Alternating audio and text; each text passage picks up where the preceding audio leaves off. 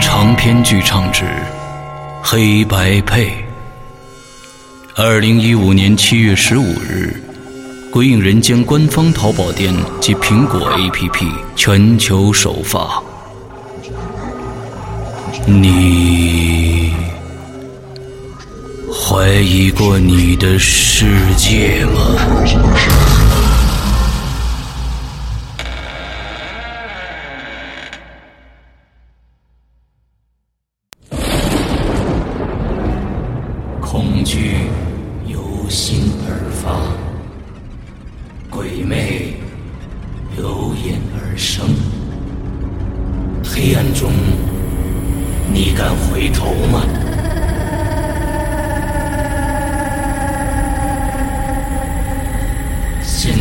收听到的是《鬼影人间》，天珠。作者：周德东，由龙鳞播讲。第一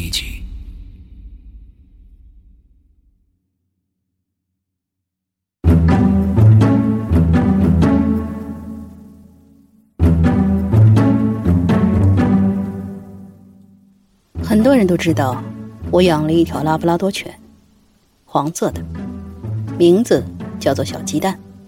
今年有三岁了。小鸡蛋非常善良，哪怕见到了最十恶不赦的坏蛋，它也会扑上去舔个没完没了。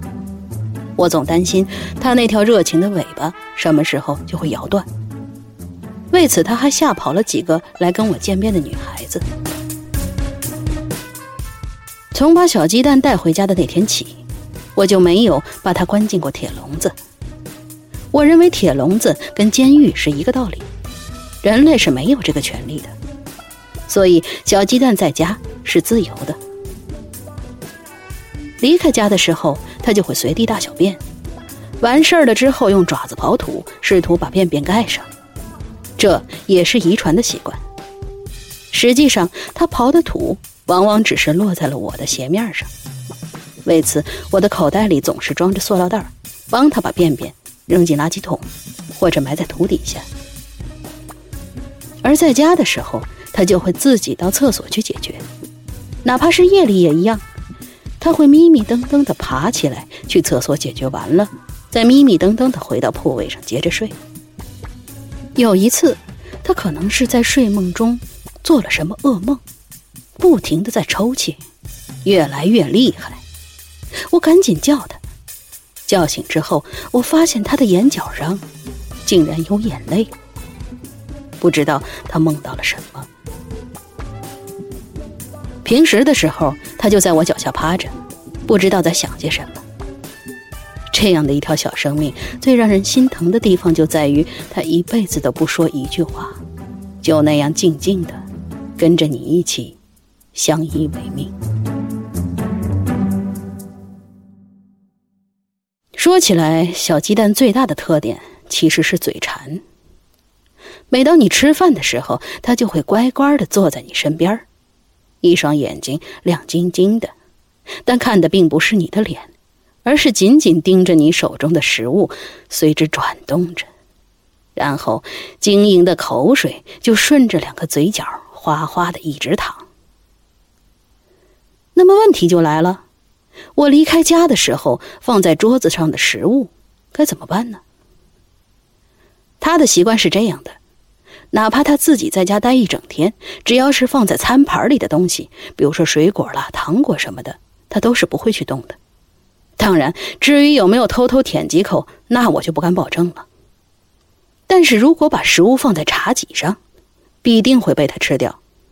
可是事情呢，往往有例外。有一回，我跟我的同居女友华丽把一包没有开封的饼干放在了餐盘里，然后就去欢乐谷玩了。晚上我们回到家，小鸡蛋就高兴的上蹿下跳，差点飞起来。我抚摸了几下他的脑袋，然后就去换鞋。突然间，我就发现地上多了点垃圾。那是饼干的塑料包装，里头的饼干已经被吃得干干净净，连个渣儿都不剩了。再看那餐盘早上那包饼干，已经不见了。我知道，这小家伙肯定是偷嘴了，想必是中午没有给他饭吃，他在对我提出抗议。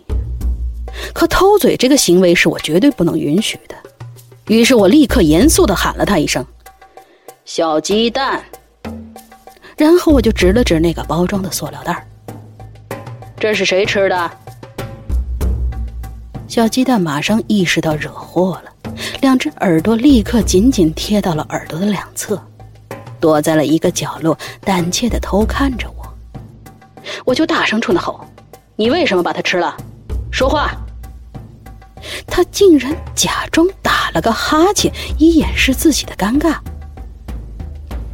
我骂了他一顿之后，就对华丽说：“下次咱们出门之前还要放一包饼干，我就看他还敢不敢再偷吃。”华丽就应道：“好，一定要把他这毛病改过来。”几天之后，我跟华丽一起出去看电影，正巧那天家里没饼干了，我们就把一包薯片放在了餐盘里。离开家的时候，我特地指指那包薯片，严肃的对小鸡蛋说：“No，听清了吗？No。”一般的情况下，只要我说了 “no” 的事儿。小鸡蛋应该是不会去做的。可是我们看完电影回来，又在地板上发现了被撕成几片的塑料包装袋，里边的薯片已经不见了。这个家伙居然又去偷嘴了。估计这个时候和他作案的时间相隔很长，他已经忘掉这件事儿了，此刻正在一下下朝我身上扑，以表达他见到我们的喜悦。但我没给他面子，揪住他的耳朵，牵到那几片塑料包装跟前，非常平静的对他说：“小鸡蛋，告诉我，这是谁干的？别说你不知道，家里只有你自己。”我之所以用这样的声调，就是为了要给他压力。小鸡蛋马上老实了，低垂着脑袋溜到一旁，回避着我的眼神又张开嘴，假装打了个哈欠。我就忍不住想笑，但是我使劲憋着，继续的呵斥他。下一次我不希望再看到这样的事情发生了吧，好吗？然后我就指着那几个塑料包装袋，给他重复加深记忆：No，No，No。老实说吧，我对这件事已经没信心了。家里头没人，只有小鸡蛋在，饼干、薯片就在那放着，香气诱人。而一天的时间又是那么的漫长，小鸡蛋可能恪守道德底线，一直不去碰它吗？况且他已经偷吃过两回，属于惯犯了。关上门我就跟华丽躺在床上，华丽就笑了起来。你笑什么？其实我知道他在笑什么。你想啊，咱们离开之后，他偷吃东西的情景多可笑啊！哎，你说，他是在咱们刚刚出门的时候偷吃的，还是过了很长一段时间以后才偷吃的呀？我觉得吧，他心里知道那是不对的，但是他心里应该会斗争一阵子。所以我猜，他应该是在咱们离开大概半个小时以后才开始下口的。而且有的时候，咱们只是去小区散步，很快就回来了。他不确定咱们是不是出去散步了，肯定要等一等的。接着，华丽就提了一个建议：“哎，老公，等咱们下次出去的时候，把录像机放在某个地方，把他偷嘴的过程全都拍下来，然后咱们回来看，多好玩啊！”这个想法挺让人兴奋，我马上就说好啊！到时候如果他不承认，就给他看录像，铁证如山。华丽又笑了。我是个写东西的人，而华丽是给一家公司做兼职会计，都是属于自由职业者。平时呢，总是宅在家里，不怎么出去。不过，为了给小鸡蛋录像。我俩特意制造了一次外出的机会，我们去看望画里的一个亲戚。我们住在东北的一个中等偏小的城市，和这位亲戚已经多年不来往了。正巧那段时间，我新买了一台佳能相机，存储卡非常大，可以录九十分钟的视频。提前一天，我把两块电池都充满了电，一块用来录像，一块用来回来观看。这天上午，我又在餐盘里放了一包饼干，还特意撕开了一个小口，让香味飘出来。然后就把相机放在了柜式的空调上，对准了客厅。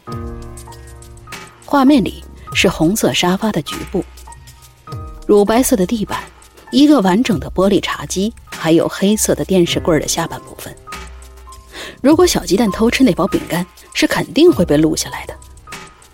我把相机设置了录像之后，就像平常一样，指着那包饼干提示小鸡蛋：“No，No。”然后就换上了鞋子，摸摸他的脑袋，在家等着啊，我们等会儿就回来。然后我就带着华丽离开了。我们走出家门之后，我就忍着笑，哼，咱们真阴险。华丽点了点头，小鸡蛋肯定根本想不到，我们专门给他设了个局。一会儿啊，他听不到咱们的脚步声，肯定会兴高采烈的走到那包饼干跟前，得意的想：他们真是愚蠢，又把我和饼干放在家里了。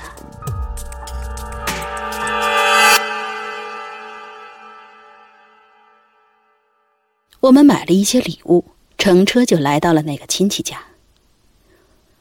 午饭的细节就不再赘述，吃完了就赶紧往家里头翻了。我敢说，我们俩人从来没有像今天这样急着回家，内心甚至还有几分小激动。我们是下午一点半回到家里的，一如既往，小鸡蛋听见了我们的脚步声，早就等在门口了。见到我们，立刻就扑上来舔个没完没了，甚至有点烦人。我一进门就把眼睛扫向了空调，就发现相机居然不见了。我又看了看餐盘那包饼干也已经不见了，几片塑料包装散落在地板上。显然，小鸡蛋又把饼干干掉了。可相机去哪儿了呢？我四下看了看，相机竟然从空调上头掉了下来，滚到了一把椅子下头。我赶紧走过去拿起来看了看，谢天谢地，没有摔坏，还能开机。如果他是在我们刚刚出门的时候就掉下来，那就惨了，今天白忙活了呀。我看看录像，还好，录了三十一分钟，也就是说，在我们离开家的半个钟头的时候，他才掉下来的。华丽就急切地问：“怎么样，录下来了吗？”我点点头，然后又朝柜室的空调上看了看，感觉哪里不对头。那么高的地方，小鸡蛋是够不着的呀。而且那上面是很平的，相机怎么可能掉下来呢？难道小鸡蛋看懂了我们的意图，在下面使劲的拱着那台空调，然后把它震下来了吗？我什么话都没说，拉着华丽就进了卧室，把门关上，然后就看录下来的视频。华丽比我还要激动，他的脑袋和我的脑袋挤在了一起。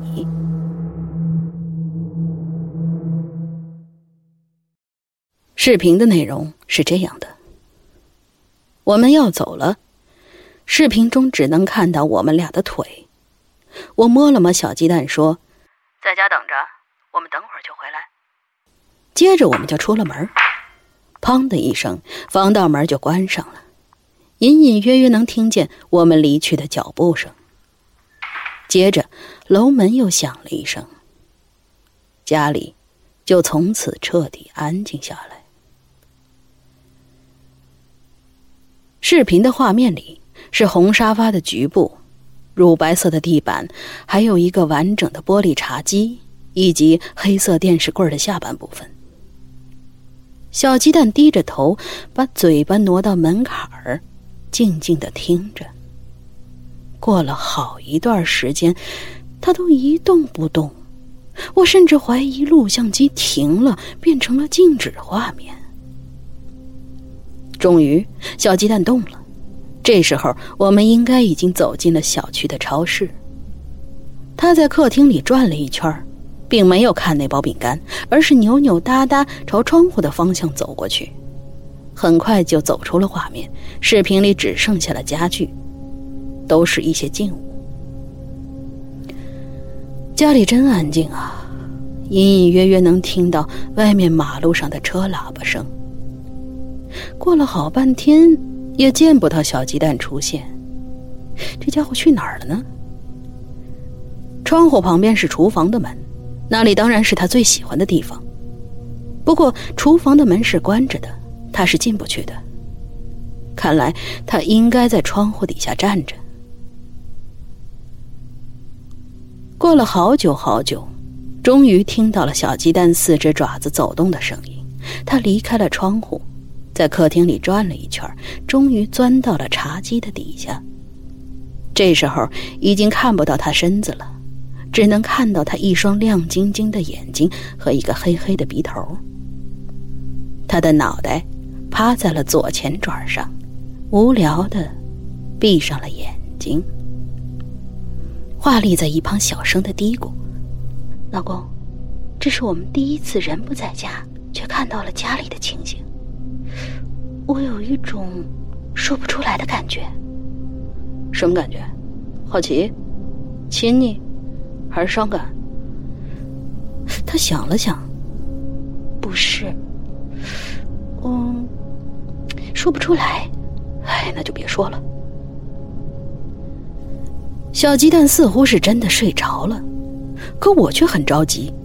如果他一直趴在茶几底下，过去三十一分钟的时候，我们就看不到他怎么偷吃饼干了呀。家里头依然是那么安静，楼道里偶尔有人走动，听得清清楚楚。近了。远了，没有了。不过小鸡蛋根本就不去理会，仍然那样趴着。我终于知道了，它是能够分辨出哪双脚是我们，哪双脚不是我们。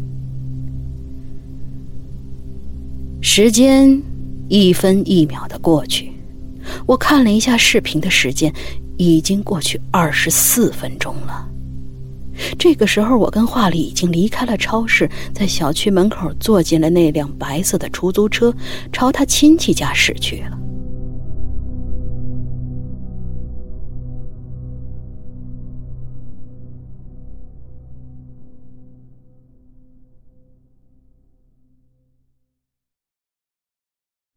啪的一声，不知道家里什么东西掉了，声音好像是从卫生间传过来，十分的清晰。小鸡蛋警惕的抬起头，竖起了耳朵。家里又安静了。小鸡蛋听了一会儿，终于又把下巴放在了左前爪上，闭上了眼睛。难道他知道我们在监视他？不然他怎么可能不吃那包饼干？或者，他是在等待着相机从空调上掉下来吗？突然，华丽就说：“老公。”我知道那什么感觉了，你说。他低着头，盯着视频中的家。过了好长一段时间，才说：“是恐怖。”人都是怕暗示的。听他这么一说，我的心里也沉了一下。视频里，家具安安静静的站着。餐盘里的水果和饼干安安静静的装着。小鸡蛋孤独的闭着眼睛。此时的录像已经三十分钟了，也就是说，我们不可能看到小鸡蛋偷吃饼干的镜头了。现在的我跟华丽在等待着相机掉下来的一刻，可是没有任何外力。它是怎么掉下来的呢？我对此充满了疑惑。时间一分一秒的划过，一步步接近了三十一分钟。我跟华丽的心都提到了嗓子眼儿，因为我们肯定会听到一声巨响。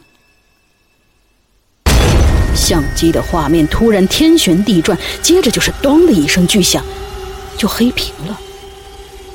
我跟华丽全都哆嗦了一下。我愣了一会儿，然后就看了看华丽。哎，你说他是怎么掉下来的？小鸡蛋没接近他呀？华丽也愣愣的看着我说：“等等，你倒回去一下。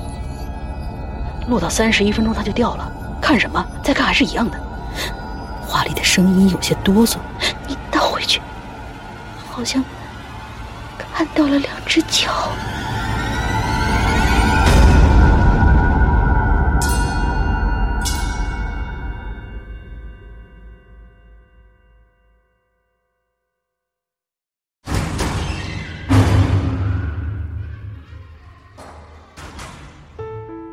刚刚你收听到的是《鬼影人间》惊悚系列音乐剧，更多精彩，请关注新浪微博“鬼影人间”。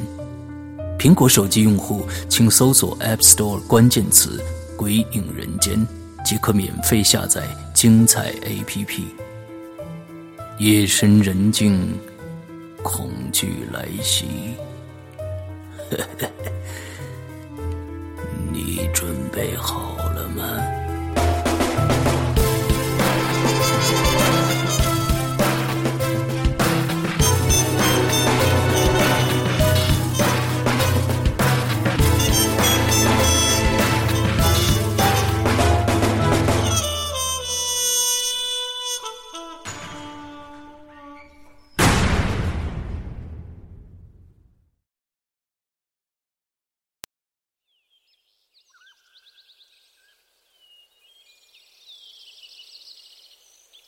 清晨，当你从噩梦中惊醒，看着眼前的世界，庆幸自己还活在这个世界上，